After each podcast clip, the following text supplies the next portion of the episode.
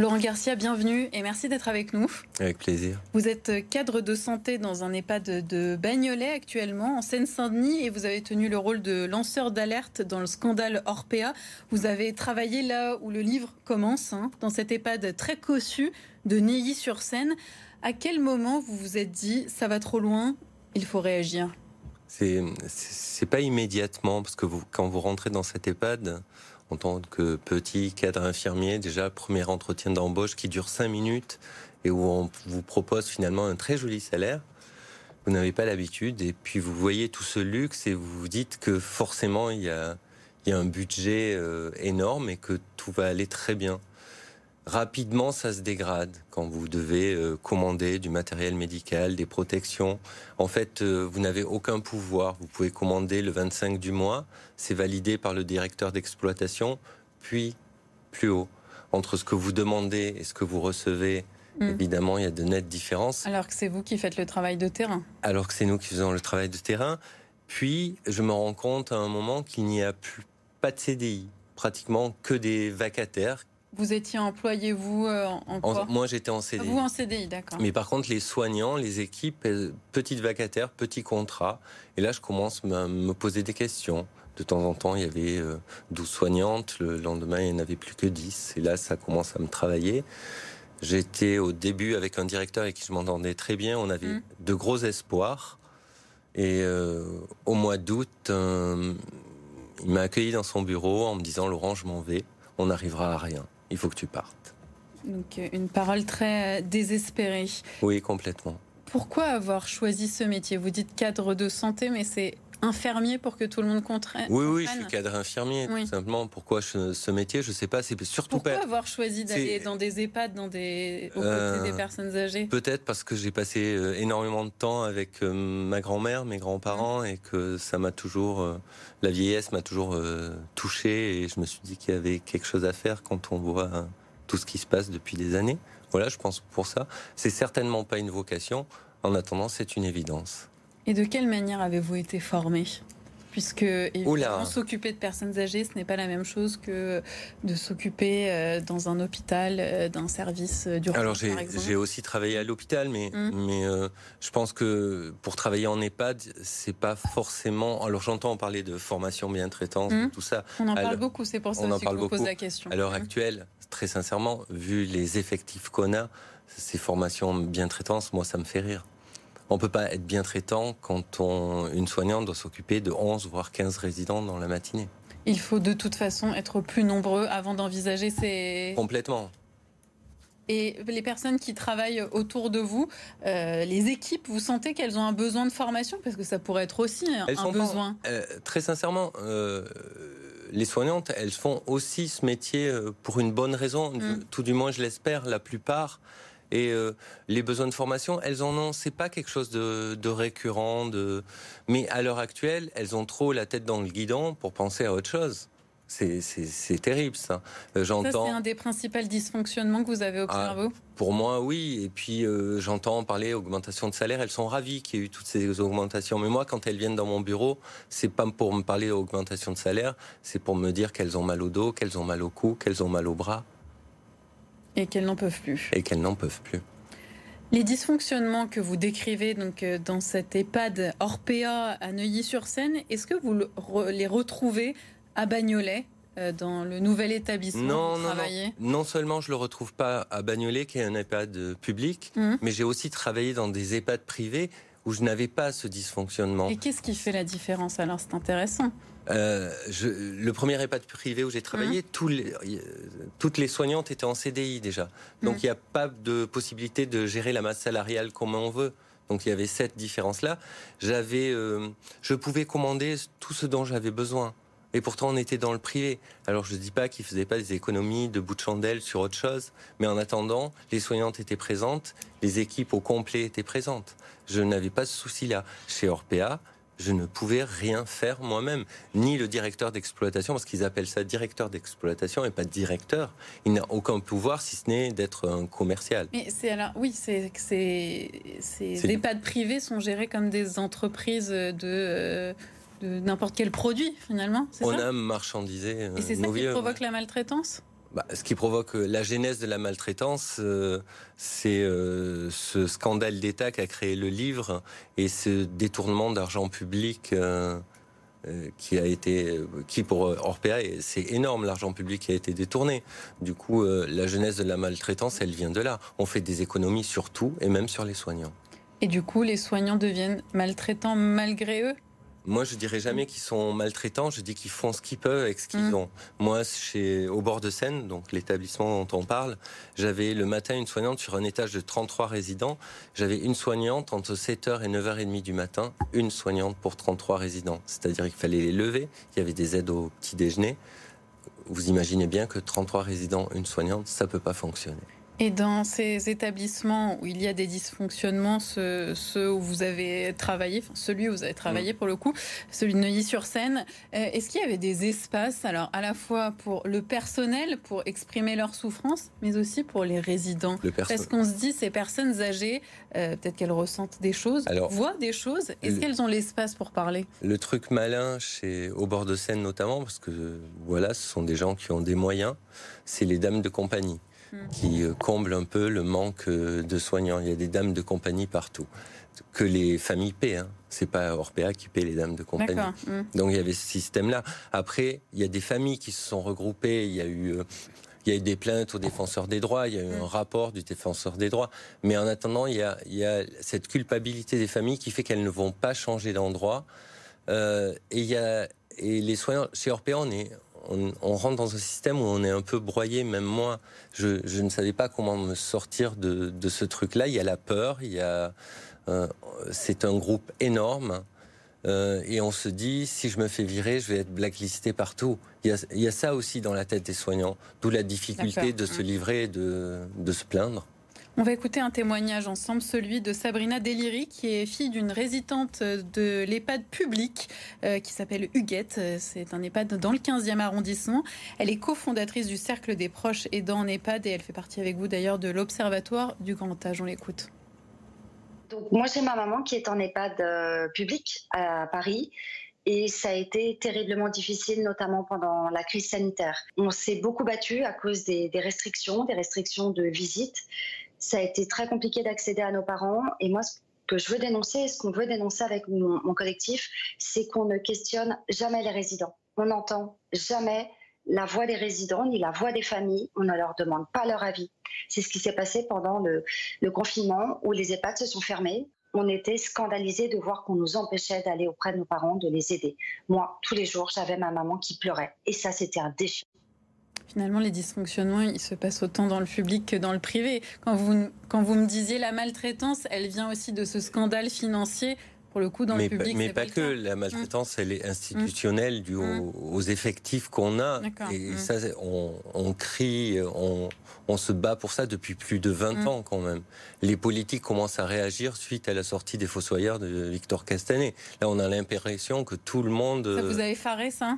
Ça nous a effaré, on s'y attendait un peu. On n'a on pas sorti le livre euh, par hasard. Bien sûr. Euh, mais oui, c'est un prêt effrayant et, et il va falloir qu'ils aillent jusqu'au bout de, de l'histoire. On va y revenir. Mais ce qui est intéressant aussi, je voudrais revenir sur euh, ce que vient de dire les mots de Sabrina qui parle du Covid parce que c'est vrai, c'est fou. On se dit que ce moment était complètement tragique. On a dit une tragédie à huis clos dans les EHPAD. On le rappelle, hein, le 21 avril 2020, durant la première vague, eh bien, l'Île-de-France a concentré plus de la moitié des décès décomptés au niveau national. 4700 morts en avril, donc.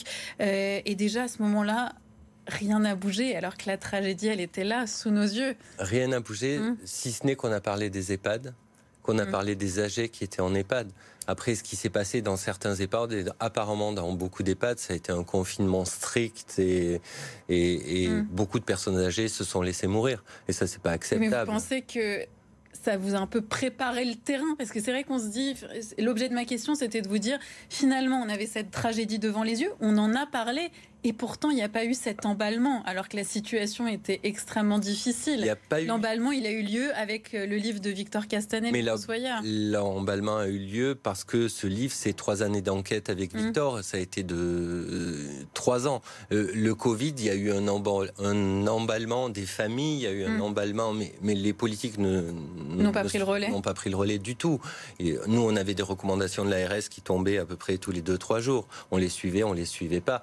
Euh, voilà, dans notre EHPAD, on est resté voyous et, et on les a pas suivis. Est-ce qu'on se met pas aussi un peu des œillères sur euh, la réflexion sur euh, la vie de nos aînés finalement, en mettant bah, ça on un peu jamais de côté? On ne s'est jamais posé la question de comment accueillir nos aînés.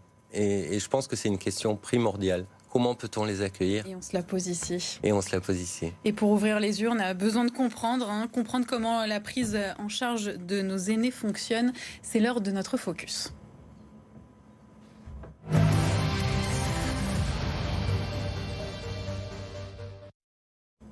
Elodie Messager nous a rejoint. Bonsoir Elodie. Pour commencer, euh, les seniors représentent quelle part de la population en Ile-de-France Bonsoir Marguerite. Alors 832 404 personnes sont âgées de plus de 75 ans en Ile-de-France. Elles représentent 6,8% de la population de notre région. Alors ce sont les derniers chiffres de l'INSEE qui datent quand même de 2018. Et les nouveaux chiffres hein, pour notre région vont être publiés d'ici peu, avant l'été, normalement. Alors 7,8% des Parisiens ont plus de 75 ans. C'est en effet hein, dans la capitale et aussi dans les Yvelines que euh, cette tranche d'âge est le plus représentée et puis c'est en Seine-Saint-Denis et dans le Val d'Oise que, euh, en revanche, hein, euh, ils sont moins nombreux comparés au nombre d'habitants. Hein, c'est plus de 75 ans. Alors selon les derniers chiffres de l'Agence régionale de santé, on va compter 707 EHPAD en Ile-de-France avec 63 000 places et 45% de ces EHPAD sont privés. Alors c'est le département et l'Agence régionale de santé hein, qui sont en charge des contrôles. L'Agence régionale de santé va beaucoup plus s'intéresser euh, à la qualité de soins apportés aux résidents, tenue des, dossiers médicaux, sécurité par exemple hein, du circuit des médicaments. Et puis le département va lui se concentrer hein, sur la prise en charge de la dépendance, les prestations d'animation, l'aide à la toilette, le repas par exemple, ou la mission des aides-soignants. Alors ces contrôles, ils sont généralement préparés en amont avec la direction de l'établissement. Seules les inspections pour suspicion de maltraitance se déroulent de manière inopinée, soit environ un quart des contrôles. Alors entre 2018 et 2021, selon les derniers chiffres publiés par l'Agence régionale de, santé, 90 hein, contrôles ont été menés par l'inspection régionale autonomie santé et 24 inspections en 2021. Et sur les cinq dernières années, on compte en moyenne 2,7 signalements reçus par EHPAD en Ile-de-France. Merci beaucoup Elodie euh, pour ces précisions. Laurent Garcia, vous avez déjà assisté à ces contrôles? Comment ça se passe? Euh, J'en ai vécu un seul il y a une Une fois durant toute votre carrière Oui. C'est révélateur. Voilà. Euh, hum. Et le problème, c'est les contrôles RS. J'ai rien contre, mais en fait, ils contrôlent les soins et c'est eux qui nous attribuent le nombre de soignants qu'on doit avoir et qui nous financent. Est-ce qu'on peut être contrôlé par les personnes qui nous financent? Moi, j'ai un gros doute. Je pense que on, ça peut pas aller en fait. On va écouter euh, d'ailleurs euh, Victor Castanet qui a écrit donc le livre euh, Les, les Fossoyeurs. À ce propos, à propos des contrôles, il était auditionné hier par les députés de la commission des affaires sociales à l'Assemblée nationale. Victor Castanet. En général, je dirais les trois quarts du temps, les contrôles, les inspecteurs des agences régionales de santé prévenaient l'établissement trois semaines ou un mois avant qu'il y ait des contrôles. Et donc à ce moment-là, en général, le groupe prenait très rapidement des mesures de correction avant les contrôles. Euh, s'il y avait des personnes en trop, il m'a même raconté qu'il lui est arrivé le jour du contrôle de prendre euh, trois euh, pensionnaires surnuméraires et de les amener dans un autre établissement le temps du contrôle. Donc, il me disait c'était fait avec une facilité déconcertante. Pour éviter euh, ces écueils, vous, proposez euh, un observatoire du grand âge. De quoi s'agit-il? L'observatoire du grand âge, c'est euh, l'idée est venue il y a six années de ça et c'est Florence Obnas qui m'a lancé il y a deux ans en me disant on le fait. C'est faire plutôt un état des lieux des EHPAD chaque année mmh. avec un rapport c'est un peu un copier-coller sur l'Observatoire international des prisons. Hein. On n'a rien inventé. Parce que vous utilisez un mot très fort aussi pour, pour décrire les EHPAD. Vous dites un système carcéral. Pour moi, c'est un système carcéral. Les, les, portes sont fermées. Si vous, les résidents qui peuvent sortir doivent demander l'autorisation à l'accueil. On doit leur ouvrir. On, ils doivent nous dire quand euh, ils, rentrent, parce que sinon on s'inquiète. En fait, c'est aberrant. Moi, je ne veux pas vivre ça. On pourrait faire autrement? Ben déjà, on pourrait donner le, code de la porte aux résidents qui sont susceptibles de pouvoir sortir. Tout simplement. Chose. On pourrait éviter à l'entrée à l'EHPAD de leur prendre leur pièce d'identité, leur carte bleue, leur argent liquide, de leur dire c'est plus prudent, on va les mettre au coffre. Moi, je suis résident, on m'enlève tout, je me dis mais il y a un souci. Ils ont peur de quoi? L'affaire, euh, cet euh, observatoire du grand âge, vous venez de me dire que ça fait six ans que vous l'avez. Ça fait six ans que je réfléchis. À... Vous y réfléchissez? Je, je, me suis toujours dit, il y a un, il y a un observatoire des prisons. Hum. Euh, il n'y a rien pour les âgés. Il n'y a rien pour. Moi, depuis le temps que je travaille en EHPAD, je vois bien qu'il y a des difficultés et que ces difficultés, elles ne remontent pas aux autorités. Donc, c'était l'idée de faire remonter ces difficultés aux justement, autorités. Justement, vous avez trouvé une écoute politique du côté du politique? Parce que là, ils vous écoutent, les politiques. On le sent bien en ce moment. Ben et ça fait six ans que vous y réfléchissez. J'ai trouvé une écoute politique depuis très peu de temps depuis la sortie du livre. Depuis 15 jours. Exactement. Et pourtant, voilà, l'affaire a pris euh, un tournant politique. Hein, on voit, c'est un peu en train de bouger. Alors, par exemple, Anne Hidalgo a missionné des inspections pour euh, mener des audits dans les EHPAD de la ville euh, de Paris. Il y a des élus socialistes aussi qui ont demandé que les parlementaires puissent disposer d'un droit de visite dans les EHPAD. Ça vous donne espoir? Vous y croyez à cette bonne volonté ou pas? Alors, euh, Sincèrement. Euh, c'est très bien, euh, mmh. mais je n'y crois pas. Je pense qu'il faut vraiment une autorité administrative indépendante pour le contrôle des EHPAD, type, contrôleur général des lieux de privation de liberté pour les prisons. Je, pense que, que, les, nos politiques ne peuvent pas contrôler les EHPAD. Il faut que ce soit vraiment quelqu'un d'indépendant. C'est pas possible. Amélie euh, Verdier, c'est la nouvelle présidente de l'Agence régionale de la santé en Ile-de-France. Elle a été aussi auditionnée euh, par euh, les députés de l'Assemblée nationale hier. Par exemple, elle, vous avez été en contact directement? Non, pas du tout. elle a essayé de vous contacter? Non. Et de quelle manière pourrait-elle agir si elle nous écoute? Moi, très sincèrement, je, ne sais pas si, De toute façon, l'ARS n'a pas les moyens de, tout contrôler. L'ARS nous finance. Donc pour moi, c'est hors sujet. Euh, on ne peut pas être contrôlé par euh, quelqu'un qui nous finance. Alors sur la question des contrôles, peut-être qu'elle ne peut pas agir, vous l'avez bien expliqué, mais sur la question du recrutement, c'est un des nerfs de la guerre. Il faut de l'argent. Je pense qu'il faut mettre de l'argent sur la table et, euh, et, très sincèrement, il faut doubler le nombre de soignants à l'heure actuelle si on veut arrêter la maltraitance. Par exemple, c'est important. On, revient vers vous dans une seconde, euh, Huguette. Euh, on, juste sur la question du, nombre de personnel, il faudrait combien de personnes pour combien de résidents qu'on bah, se rende compte? ce que ce qu'on souhaiterait quand on discute entre nous, entre cadres de santé, entre médecins, c'est à minima euh, une soignante pour six résidents, mais pas plus. Hein. À l'heure actuelle, on est en moyenne une soignante pour 11. Il y a des progrès à faire. Et on se dit que les derniers scandales ne vont pas forcément aider sur la question du recrutement? Je pense que ça va être compliqué. Moi, j'ai mm. des appels de, de, soignants parce que du coup, euh, il y a beaucoup de procès qui mm. se font, des familles qui portent plainte. En effet, que ça soit contre Orpea ou Corian Le, le, mm. problème, c'est que ben, j'étais avec une avocate euh, sur une autre, un autre plateau télé qui défend des familles et qui me dit, moi, je dépose plainte contre les soignants. C'est pas entendable. Non. C'est pas entendable. Et c'est là où il va falloir... Euh, faire attention et, l'Observatoire du grand âge, ça, ça doit servir aussi à ça, à protéger les soignants, à les aider, à faire remonter leurs difficultés. En effet, c'est très important. Laurent Garcia, l'émission se poursuit et on se demande aussi s'il ne faudrait pas repenser la question de la prise en charge du grand âge, de la dépendance autrement, euh, pas seulement à travers le prisme des EHPAD. Hein. quand on regarde, seuls 5 à 15% des résidents y vont de leur plein gré. Elisabeth, bonsoir et merci de nous avoir rejoints sur le plateau de Paris Politique. Vous êtes là pour nous raconter votre quotidien et aussi celui de votre mari. Alors tout d'abord, Elisabeth, vous avez fait le choix de la colocation intergénérationnelle. Euh, racontez-nous, vous vivez avec qui et pourquoi avoir fait ce choix? Eh bien, j'ai fait ce choix déjà euh, pour, euh, pour aider un jeune, bien sûr, parce Mmh. que le jeune, il sort de donnant, sa, donnant. donnant, donnant, Mmh. il sort de sa famille, il a personne, et je trouve que c'est très bien qu'il soit un petit peu euh, accompagné, qu'il soit, comment dire, qu'il sorte, il sort de sa famille, mais qu'il en retrouve un peu une autre. Moi, Toujours agréable. voilà, je, je suis une sorte de mamie pour eux. Et moi, je trouvais ça très bien. Et vous, ça vous apporte quoi? Ah ben moi, moi, ça m'apporte, ça m'évite de la solitude Mmh. déjà. Euh, on peut garder le contact avec les jeunes.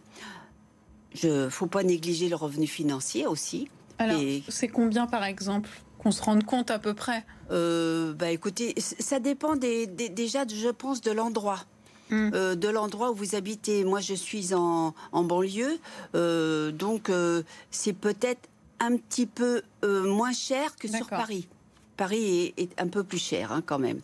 Voilà. Et pour vous, cette colocation qui a l'air de Oui. bien se passer, vous Oui. vivez avec un, un jeune homme, une jeune Une fille jeune fille. Une, jeune- jeune fille. Oui, Qui a quel âge? 21 ans. 21 ans. Donc cette jeune 21 fille ans. de 21 ans. Est-ce que pour vous, c'est une alternative euh, à la maison de retraite, à l'EHPAD? Euh, non, je trouve que ça n'a rien à voir. Mmh. Ça n'a rien à voir parce que euh, pour avoir cette jeune à la maison, il faut quand même euh, être déjà bien dans sa tête, hein, quand Mhm. même, savoir ce que l'on veut. pouvoir un petit peu la gérer, elle sans, sans m'introduire trop dans sa vie. Mais non, non, ça n'a rien à voir. Alors justement, je, je vous pose cette question euh, puisque le choix de, de, de, de- de l'EHPAD, c'est celui qui a été fait pour votre mari. Euh, Est-ce que la décision a été dure à prendre Oui, très Euh, dur. Ça s'est fait dans quelles conditions? Mais ça s'est fait dans les conditions que, euh, petit à petit, je me suis rendu compte que mon mari, euh, bah, il changeait, il, il se levait la nuit, il se faisait à manger, il avait plus de notion du temps. Euh, et ben, il prenait une casserole, euh, il laissait le gaz allumé en dessous. Il tombait énormément, Mhm. énormément. Euh, bon, moi, j'ai commencé par, euh, par prendre une dame qui venait pour sa toilette le matin.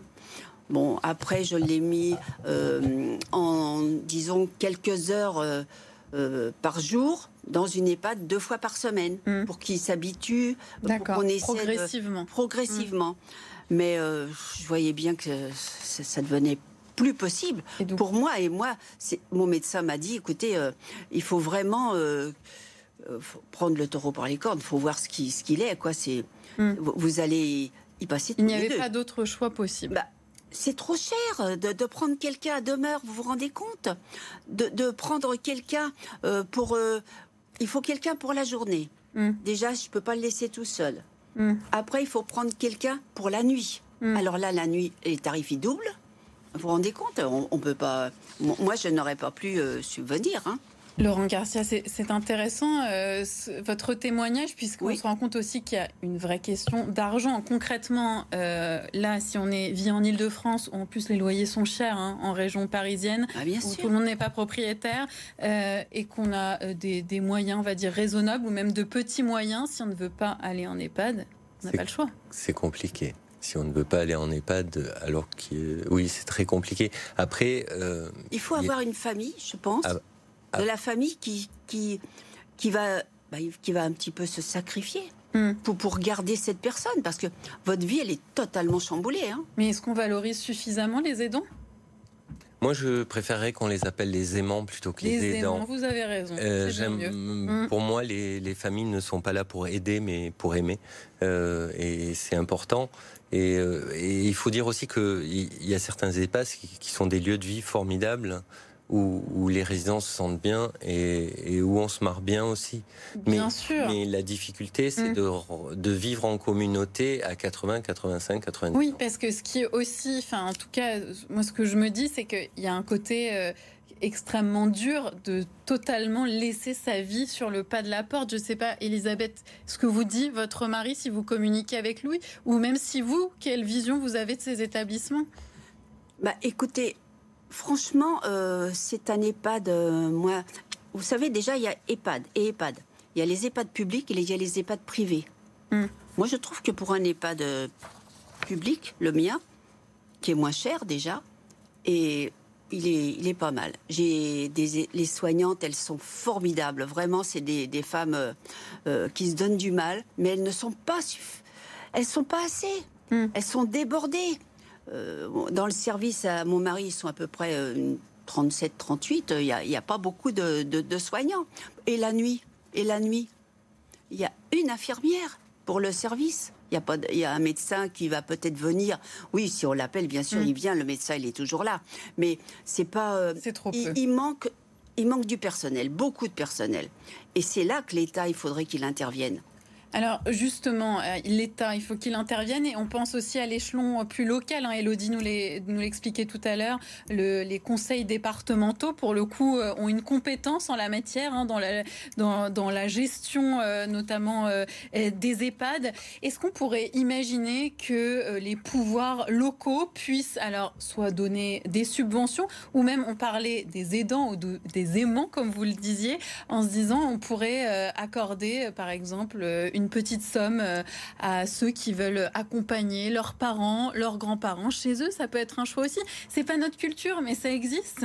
Oui, oui ça peut être euh, mmh. tout à fait un choix. Après, c'est très difficile d'accompagner mmh. euh, quelqu'un chez soi. C'est très mmh. difficile pour l'aidant. Là, je vais le dire parce que dans ce cas-là, ça devient un aidant et c'est très difficile. Après, il y a des. Moi, je connais certaines certaines personnes qui ont vécu toute leur vie chez eux jusqu'à la fin. Mais c'est vrai, comme Madame le disait, il faut des moyens colossaux, et tant que le conseil départemental. Mais c'est vrai que quand on voit aussi le prix de certains EHPAD, on peut, se dire non, cet argent, il pourrait pas être utilisé autrement. Après, pour, hum. pour, on va parler des bords de Seine, c'est un EHPAD qui ressemble à un hôtel de luxe, et les gens qui venaient, qui viennent dans cet EHPAD ont eu l'habitude de, de voyager, d'aller dans beaucoup d'hôtels. Du coup, c'est pas c'est pas vraiment un changement pour eux. Et euh, j'avais une dernière question. Oui, je vous écoute. C'est pour ça que la Colette, il intervient. Vous voyez, ça, c'est le petit journal de Colette. Alors, qu'est-ce que c'est Colette, eh ben, c'est la, la, cohabitation intergénérationnelle. Hmm. Ça, ça, ça, ça peut être une vraie ah, alternative et une vraie solution. Ah, mais voilà, parce que hmm. là, vraiment, c'est un groupe de jeunes qui, a qui ont monté cette société. Et vraiment, euh, je trouve que moi, moi, je m'y retrouve bien là-dedans. C'est vrai que vous avez l'air euh, heureuse, vous avez les yeux qui pétillent quand vous en parlez. Oui, oui, oui, c'est vrai que j'aime beaucoup tous ces petits groupes de jeunes parce que ils font beaucoup pour, euh, pour les jeunes et pour aider les gens comme moi. Parce que moi, c'est un petit revenu quand même euh, hmm. qui m'aide bien. Merci beaucoup d'avoir été avec nous. Juste une toute dernière question très rapidement. Est-ce qu'une des solutions aussi pour que ça se passe mieux dans les EHPAD, ça serait qu'ils soient tous publics? Peut-être, mais je suis pas sûr. Moi, je suis pas contre le privé. Il faut juste que ce soit propre et que ça soit contrôlé. Merci Laurent, merci Elisabeth d'avoir été avec nous ce soir euh, pour cette émission très enrichissante. J'espère que vous aussi, elle vous aura fait réfléchir. Merci à tous ceux qui ont aidé à la préparation de Paris Politique. L'actualité continue sur BFM Paris.